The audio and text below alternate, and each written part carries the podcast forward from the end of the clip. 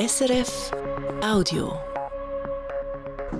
Die Preise explodieren in Argentinien, die Auslandsschulden sind enorm. Das südamerikanische Land findet nicht aus seiner schweren Wirtschaftskrise heraus. Das Vertrauen in die politischen Eliten ist dahin. Profitiert davon bei den Wahlen im Oktober ein exzentrischer Populist vom rechten politischen Rand?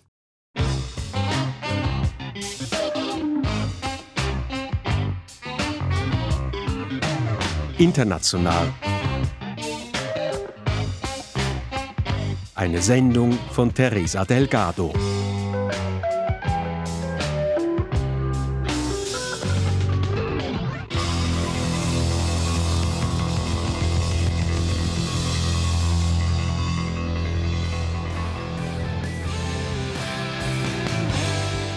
Er sagt der bisherigen Politik Argentiniens den Kampf an. Präsidentschaftskandidat Javier Milei. Yo no me metí acá para estar guiando corderos. Yo me metí acá para despertar leones. Ich kandidiere nicht, um eine Schafherde anzuführen. Ich kandidiere, um Löwen aufzuwecken. Lang lebe die Freiheit, verdammt!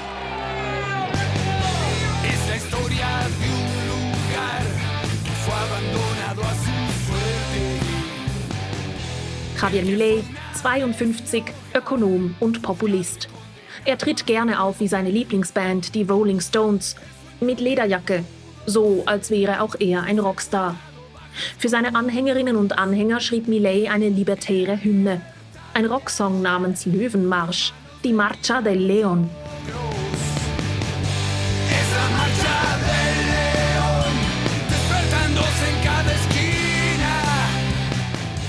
Millets Ideen sind radikal, rechts außen.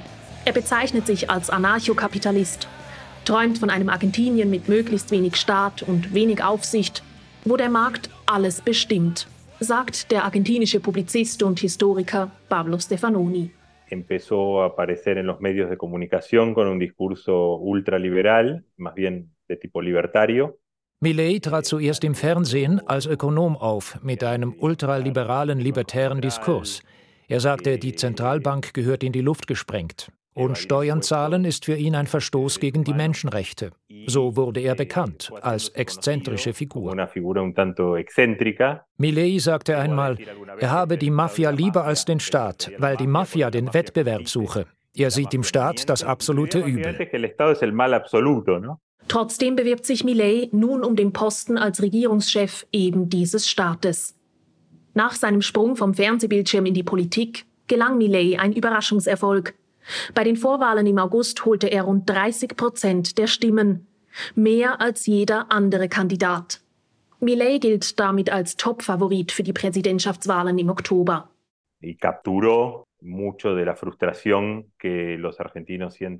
Milei gelang es, den Frust der Argentinier zu nutzen. Viele denken sich, nichts von dem, was die etablierten Parteien ausprobiert haben, von Mitte links bis Mitte rechts, hat der Wirtschaft geholfen. Also braucht es etwas Neues. Überspitzt kann man sagen, Javier Milei ist Argentiniens neue Rechte, wie Donald Trump in den USA, Jair Bolsonaro in Brasilien oder Vox in Spanien. So Pablo Stefanoni. Doch anders als Bolsonaro wird Milei nicht von evangelikalen Christen, dem Militär oder der Agrarlobby gestützt. Und anders als Trump mit den Republikanern in den USA politisiert Milei in Argentinien nicht an der Spitze einer etablierten Partei. Millets La Libertad Avanza ist eine neue Bewegung, die um ihn herum entstanden ist, ohne Erfahrung, ohne Struktur. Wofür Millets Bewegung tatsächlich steht, muss sich erst noch zeigen. Das macht ihn unberechenbar. Und das ist Teil des Programms. Denn Millets Feindbild sind ohnehin die etablierten Parteien. Er bezeichnet sie als politische Kaste. Das zieht.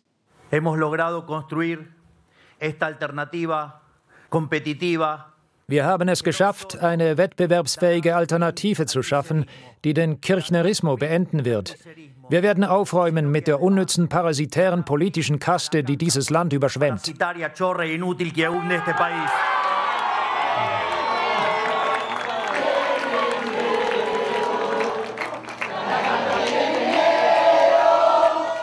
Sie hat Angst, die reiche Kaste, sie hat Angst, singen Millets Anhängerinnen und Anhänger. Und die bisherigen Politiker sollen alle abhauen. Mit Waffen handeln ohne Vorschriften, menschliche Organe verkaufen ohne staatliche Kontrolle? Millets Position, warum nicht, wenn es dafür eine Nachfrage gibt? Wie radikal Millets Gedankengut ist, macht er ein Interview im argentinischen Radio deutlich. Dort wollte es sein Radiomoderator genau wissen. Wenn ich dich frage, ob auch der Verkauf von Kindern erlaubt sein soll, sagst du nicht nein? Nein, weil es darauf ankommt, in welchen Kategorien wir denken. Entschuldige, die meisten Leute, die ich kenne, würden sagen, Kinder verkaufen. Nein, niemals, das ist schrecklich. Naja, wenn ich ein Kind hätte, würde ich es nicht verkaufen. Sagt Javier Milei dazu. Seine Anhänger sind bereit, über solch schockierende Aussagen hinwegzusehen. Die Leute hoffen auf einen Neuanfang nach Jahren der Krise. Bringt Experte Pablo Stefanoni das Phänomen Javier Milei auf den Punkt. Wer sich in Buenos Aires umhört, merkt schnell, den typischen Millet-Wähler, die typische libertäre Wählerin gibt es nicht. Und die Erwartungen der Anhänger an Millet sind höchst unterschiedlich. Da ist zum Beispiel die Mit-40erin Valentina. Sie arbeitet in einem Elektronikgeschäft, das auf Sicherheitskameras spezialisiert ist und unterstützt Millet. Sí, a Millet, porque es el único que tiene propuestas que es diferente a lo que ya veníamos años weil er der Einzige ist, der andere Ideen vorschlägt als das, was wir ohnehin schon seit Jahren hier haben. Er will die Dinge ändern und das gefällt mir. Por ejemplo, la inseguridad, que es lo que más a los de clase baja. Zum Beispiel die Sicherheitsfrage. Die Kriminalität belastet uns, die tieferen Einkommensschichten. Du traust dich kaum aus dem Haus, weil du Angst hast. Wenn jemand in deiner Familie ausgeht, weißt du nicht, ob er zurückkommt oder erschossen wird. Milay will hart durchgreifen, die Kriminellen bestrafen. Das ist mir wichtig. Zurück auf der Straße regnet es in Strömen. Tatsächlich ist die Zahl der Mordfälle in Argentinien laut Angaben der Regierung zwischen 2020 und 2021 gesunken. Neuere Zahlen liegen noch nicht vor. Ein Anstieg in letzter Zeit ist jedoch wahrscheinlich. Mit dem verschärften wirtschaftlichen Druck werden Überfälle häufiger und die Gewaltbereitschaft ist groß. Im Laden um die Ecke diskutieren José María und Roberto engagiert. Que todos los políticos piensan en el bien de los ciudadanos. Eigentlich müssten die Politiker doch an das Wohl der Bevölkerung denken und nicht an Selbstprofilierung. Aber die kümmern sich nicht um uns. Sie wissen ja eh, dass es so weitergeht wie bisher, egal wer gewählt wird. Warum sollen wir also darauf warten, wer die Wahlen gewinnt? Es ist immer das Gleiche, egal wer gerade Wirtschaftsminister ist. Roberto hat schon viele Regierungen miterlebt. Er arbeitet noch immer als Verkäufer, weil er anders nicht über die Runden käme. Seine kleine Pension schrumpft wegen der Inflation stetig weiter. Wen er wählen wird, weiß er noch nicht. Roberto ist gespalten zwischen Javier Milei rechts außen und Patricia Bullrich in der Mitte rechts. Sie politisiert vor allem mit Sicherheitsthemen, will zum Beispiel das Waffenrecht lockern. Bei Milei kommt noch das libertäre Wirtschaftsmodell hinzu.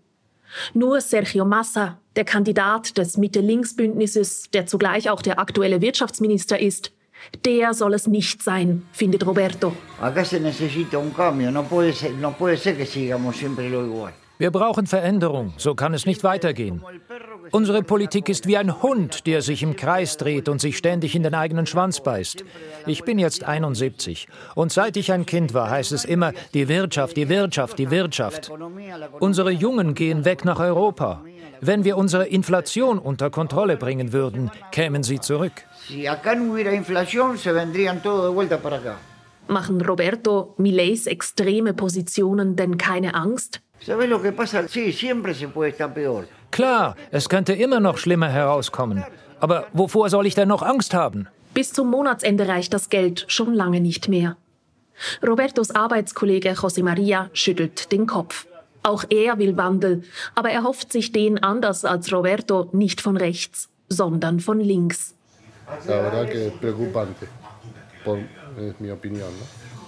Ich finde diesen Millet besorgniserregend. Er ist extrem, antidemokratisch. Seine libertären Ideen sind vielleicht interessant, aber sie passen nicht zu unserem Land. Regieren würde für ihn nicht einfach. Er ist ein Outsider, hat keine Allianzen im Parlament. Er müsste per Dekret regieren. Wie soll das gehen? Er ist für einige ein Hoffnungsträger mit seinem Tanz, den er macht. Aber umsetzbar ist das nicht.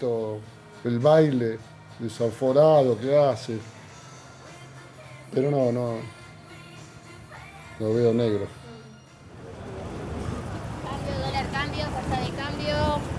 Es ist der Ruf, der das Zentrum von Buenos Aires prägt. Cambio.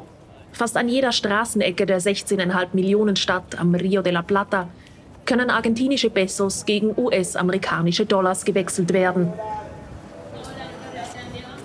In der Calle Florida stehen besonders viele Arbolitos, Wechselbäume. So werden die Männer und Frauen genannt, die auf der Straße für Geldwechsel werben. Für sie ein lukratives Geschäft. Nicht selten wird dabei der Kunde übers Ohr gehauen. Ins Mikrofon will in der Gaie Florida niemand über das Wechselgeschäft sprechen. Denn was die Arbolitos hier machen, ist illegal. Trotzdem, die argentinische Polizei duldet die Arbolitos und die vielen illegalen Wechselstuben in Buenos Aires. Nicht selten gehen auch die Polizistinnen und Polizisten nach ihrem Dienst zu den Geldwechslern.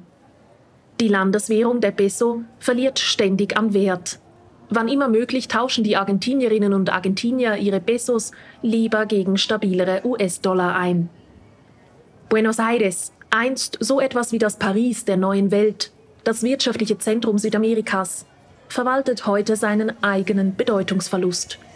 Die prächtigen Jugendstilbauten wirken inzwischen heruntergekommen und der Reichtum von damals, der Exportboom des 19. Jahrhunderts, das ist längst Vergangenheit. In einer Casa de Cambio, etwas entfernt von der Calle Florida, haben wir mehr Glück. Eine Geldwechslerin will mit uns sprechen, aber nur durch die Glasscheibe ihres Schalters aus Sicherheitsgründen. Die meisten Wechselstuben sehen aus wie kleine Bankfilialen. Sie haben mehrere Schalter, professionelle Geräte, um Geldscheine auf ihre Echtheit zu prüfen aber auch sie arbeiten illegal.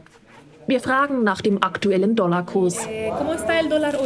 Der Wechselkurs verändert sich laufend und Dollar ist in Argentinien nicht gleich Dollar.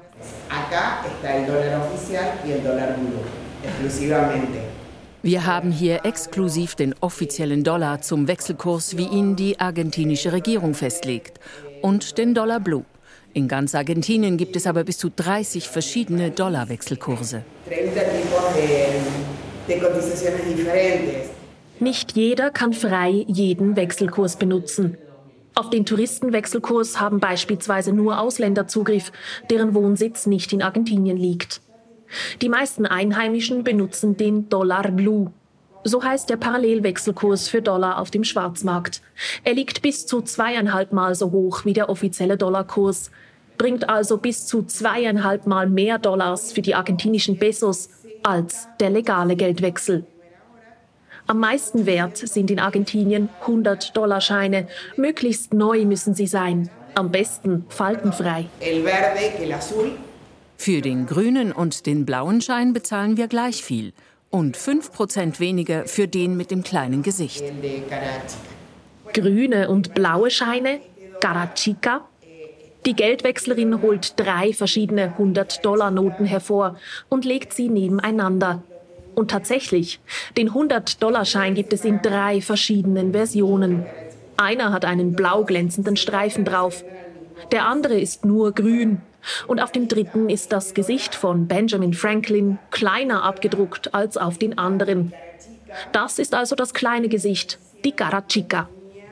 Aber warum ist der 100-Dollar-Schein mit dem kleinen Gesicht drauf weniger wert? Ist das nicht völlig willkürlich? Ja, ist es. Aber wenn du hier irgendeine Transaktion machen willst in US-Dollar, dann nimmt niemand das kleine Gesicht. So die Realität in Argentinien. Argentiniens Wirtschaft ist gefangen in einem wilden Tanz nach dem Taktstock des Internationalen Währungsfonds.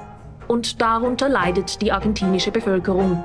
So lässt sich vereinfacht zusammenfassen, was in Argentinien gerade passiert.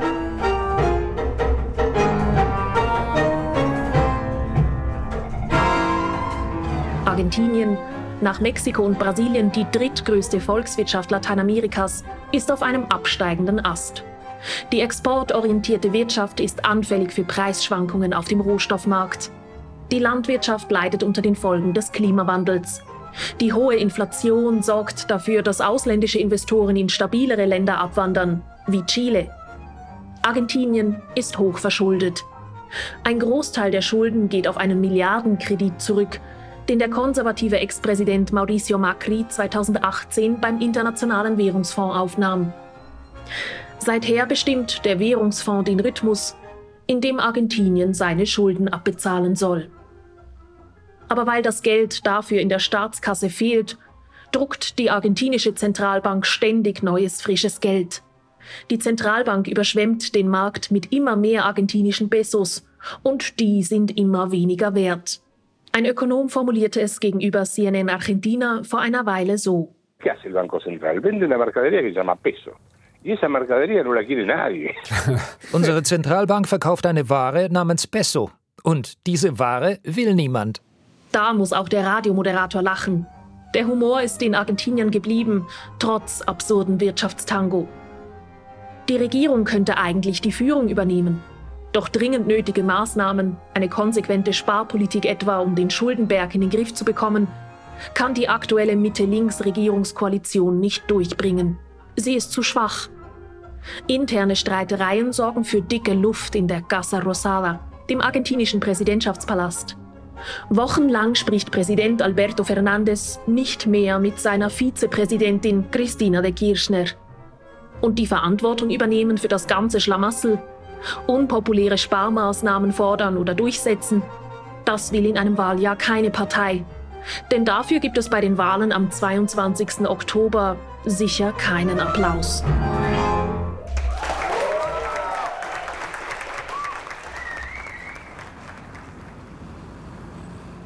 Aus Buenos Aires lärmiger Innenstadt geht es in die Provinz, nach Lomas de Zamora, eine Kleinstadt innerhalb der Metropolregion, rund eine Autostunde entfernt vom Zentrum der argentinischen Hauptstadt.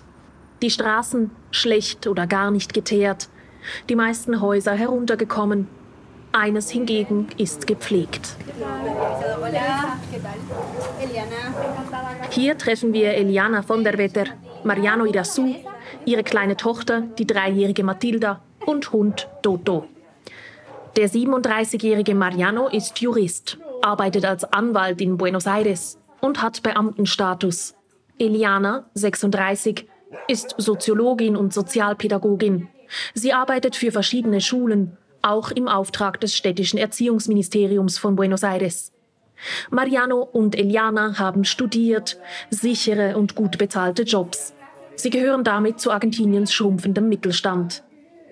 Während Töchterchen Matilda mit ihren Bauklötzen spielt, erzählen ihre Eltern, wie sie über die Runden kommen. Eh, Bei mir ist ein Teil ein festes Anstellungsverhältnis und der Rest auf Auftragsbasis. Zusammen komme ich etwa auf 600.000 Pesos. Ich bin voll angestellt und verdiene etwa das Gleiche. Mit beiden Gehältern zusammen können wir unsere Ausgaben stemmen. Also einkaufen, die Hypothek bezahlen für unser Haus, die Strom- und Wasserrechnung. Der Lohn wird uns in argentinischen Pesos ausbezahlt, aber manche der Dienstleistungen sind an den Dollarwechselkurs gekoppelt. Unsere Ausgaben schwanken also. Aber wir wissen, dass wir insgesamt privilegiert sind, auch wenn wir hart arbeiten für unser Geld und uns niemand etwas schenkt. Zusammengezählt verdienen die beiden umgerechnet etwas mehr als 3000 Franken. Viermal so viel wie der argentinische Durchschnittslohn. Mehr als 45 Prozent aller Argentinierinnen und Argentinier arbeiten laut Angaben der Internationalen Arbeitsorganisation im informellen Sektor, also in der Schattenwirtschaft. Ohne Vertrag, ohne Sozialversicherung, Tendenz steigend. Dadurch entgehen dem argentinischen Staat immer mehr Steuereinnahmen.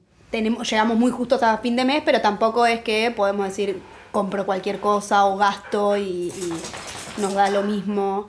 Bei uns reicht es gerade bis zum Monatsende, aber wir können auch nicht einfach alles Mögliche einkaufen. Wir schauen uns den Fleischpreis zum Beispiel genau an. Wenn das Fleisch zu teuer ist, kaufen wir lieber andere Dinge ein. Das spüren wir schon. Bei Mate-Tee, den wir in Argentinien so lieben, da gönnen wir uns eine organische Teesorte. Bei der Milch oder anderen Produkten kaufen wir keine Markenartikel. Wir gleichen es aus. Einen Monat ist dieses teurer, einen Monat etwas anderes. Wenn es nicht reicht, zahlen wir in Raten. Das machen hier viele so. Du zahlst morgen, was du heute konsumierst, auch die Miete oder das Essen. Wenn etwas übrig bleibt, tauschen Mariano und Eliana das Geld gegen US-Dollar um. In Dollar sparen ist vorteilhafter, da die Währung stabiler ist als der Peso.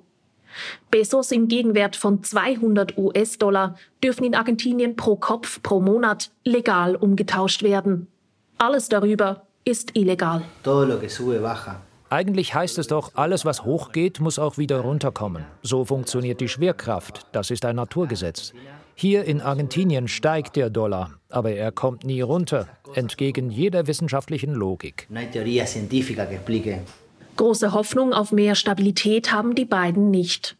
Javier Milei, der Exzentriker vom rechten Rand, schlägt inzwischen vor, den Peso, wie schon in den 90er Jahren, wieder fest an den Dollar zu binden, die US-Währung gar als offizielles Zahlungsmittel einzuführen. Der Vorschlag gefällt vielen. Andere sorgen sich über eine stärkere finanzielle Abhängigkeit von den USA und der Zinspolitik der US-amerikanischen Notenbank. So auch Eliana und Mariano. Sie wollen auch deshalb den Mitte-Links-Kandidaten Sergio Massa wählen, aus der bisherigen Regierung.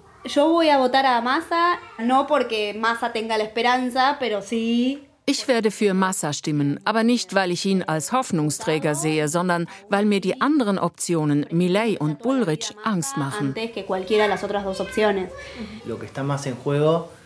Was auf dem Spiel steht, ist nicht nur die Wirtschaft, sondern unsere Gewaltentrennung, der Staat, die Demokratie selbst.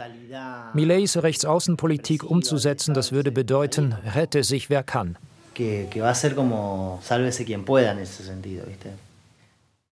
Das allgemeine Klima der Verunsicherung in Wirtschaft und Politik lässt die Argentinierinnen und Argentinier anderswo nach Antworten suchen. Die Wahrsagerei boomt. Zurück in der Hauptstadt prangt fast an jeder Straßenlampe Werbung für Tarot-Sessionen. Wahrsagerin Carolina schaut für uns in die Karten. Kostenpunkt 10 US-Dollar. Ich lege die Karten in der Form eines Davidsterns aus. Oh, das schaut gut aus. Es erscheint die Figur des Rey de Oros. Der goldene König könnte einen neuen Präsidenten verheißen oder einen Wirtschaftsminister, der es schafft, die Probleme des Landes anzupacken. In der Mitte deckt Carolina den Gehängten auf, der an seinem Fuß festgebunden über einem Abgrund hängt, kopfüber. Es una carta que habla de saber actuar a tiempo, entregarse a la situación, ¿sí? no pelearse con la situación. Der Gehängte verzweifelt nicht, er ist ruhig, er gibt sich der Lage. Die Karte sagt uns, handelt im richtigen Moment und betrachtet die Situation aus einer neuen Perspektive. Eh. Wir müssen einfach den richtigen Moment abwarten. Es un saber esperar el momento. Leandro Mora Alfonsin hofft, dass der richtige Moment mit den Wahlen am 22. Oktober kommt. Er wird dem aktuellen Wirtschaftsminister Sergio Massa die Stimme geben. Porque creo en el sistema político, porque creo que la política, la política no son los políticos weil ich an unser politisches System glaube. Die Politik, das sind nicht nur die Politiker, es ist ein System, wo wir entscheiden, wie unsere Gesellschaft aussehen soll. Und wenn du Politik machen willst, musst du streiten und Mehrheiten bilden. Nur so kannst du gemeinsame Interessen vertreten. Alfonsin ist studierter Ökonom und kennt die aktuelle Mitte-Links-Regierung von innen. Bis letztes Jahr arbeitete er selbst im Wirtschaftsministerium. Nun setzt er sich für die Privatwirtschaft ein vertritt unter anderem die Interessen der argentinischen Farbenindustrie. An Alfonsins Revers angesteckt glitzert hellblau-weiß der Umriss Argentiniens. Was die argentinische Wirtschaft jetzt am dringendsten braucht? Wir müssen die Wirtschaft stabilisieren, Ordnung herstellen. Die Mittel dafür sind begrenzt, weil wir aufgrund unserer Schulden keinerlei internationale Finanzierung mehr haben. Aber wir können produzieren. Argentinien kann alles produzieren und exportieren, was die Welt braucht. Mittel- und langfristig stehen die Zeichen für Argentiniens Wirtschaft paradoxerweise eigentlich gut. Im Vaca Muerta-Sektor im Westen des Landes gibt es eines der größten Erdgasvorkommen der Welt. Und auch Lithium gibt es in Argentinien in großen Mengen. Der Handel mit diesen Rohstoffen, auch die Auto- und Papierindustrie, der Tourismus, das alles könnte wieder Geld in die argentinische Staatskasse spülen. Doch dafür müsste die neue Regierung erst den Schuldenberg unter Kontrolle bringen. En el año 2018 arranca una crisis cambiaria y de deuda. Argentina tomó Seit 2018 haben wir eine Wechselkurs- und Schuldenkrise. 180 Milliarden US-Dollar Schulden nahmen wir damals bei ausländischen Investoren auf. Als sich die internationalen Rahmenbedingungen veränderten, nahm der damalige Präsident Mauricio Macri beim Internationalen Währungsfonds weitere 45 Milliarden US-Dollar Schulden auf. Die größte Summe, die jemals auf einmal unterzeichnet wurde. Zum Schuldenberg kommen jetzt noch die Folgen der Corona-Pandemie, des Kriegs in der Ukraine mit seinen Schwankungen auf den weltweiten Energiepreisen und eine große regionale Dürre in Argentinien, die zu Ausfällen bei der Sojaernte führte, Argentiniens wichtigstem Exportgut. Sein Land Argentinien spüre jetzt die Folgen verschiedenster Krisen, ist Ökonom Alfonsin überzeugt. Seit Jahrzehnten taumle Argentinien von der einen in die nächste Krise. Las crisis tienen distintas características, pero tienen un proceso acumulativo. Diese Krisen haben unterschiedliche Charakteristiken, aber sie sind kumulativ. Mit jeder Krise sind mehr Argentinier durch die Maschen des Systems gefallen und sie finden nicht mehr rein. Deshalb wachse die Schattenwirtschaft und der Frust in der Bevölkerung, so der Ökonom. Argentinien ein Land der Widersprüche, wo das bisherige nicht mehr funktioniert und die Zukunft ungewiss ist.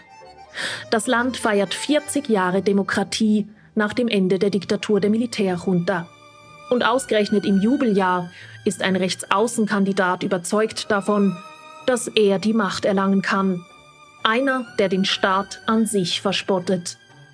Es dürfte bei den Wahlen am 22. Oktober für Argentinien also um viel mehr gehen als nur um die Frage, wer als nächstes im Präsidentschaftspalast der Casa Rosada residiert.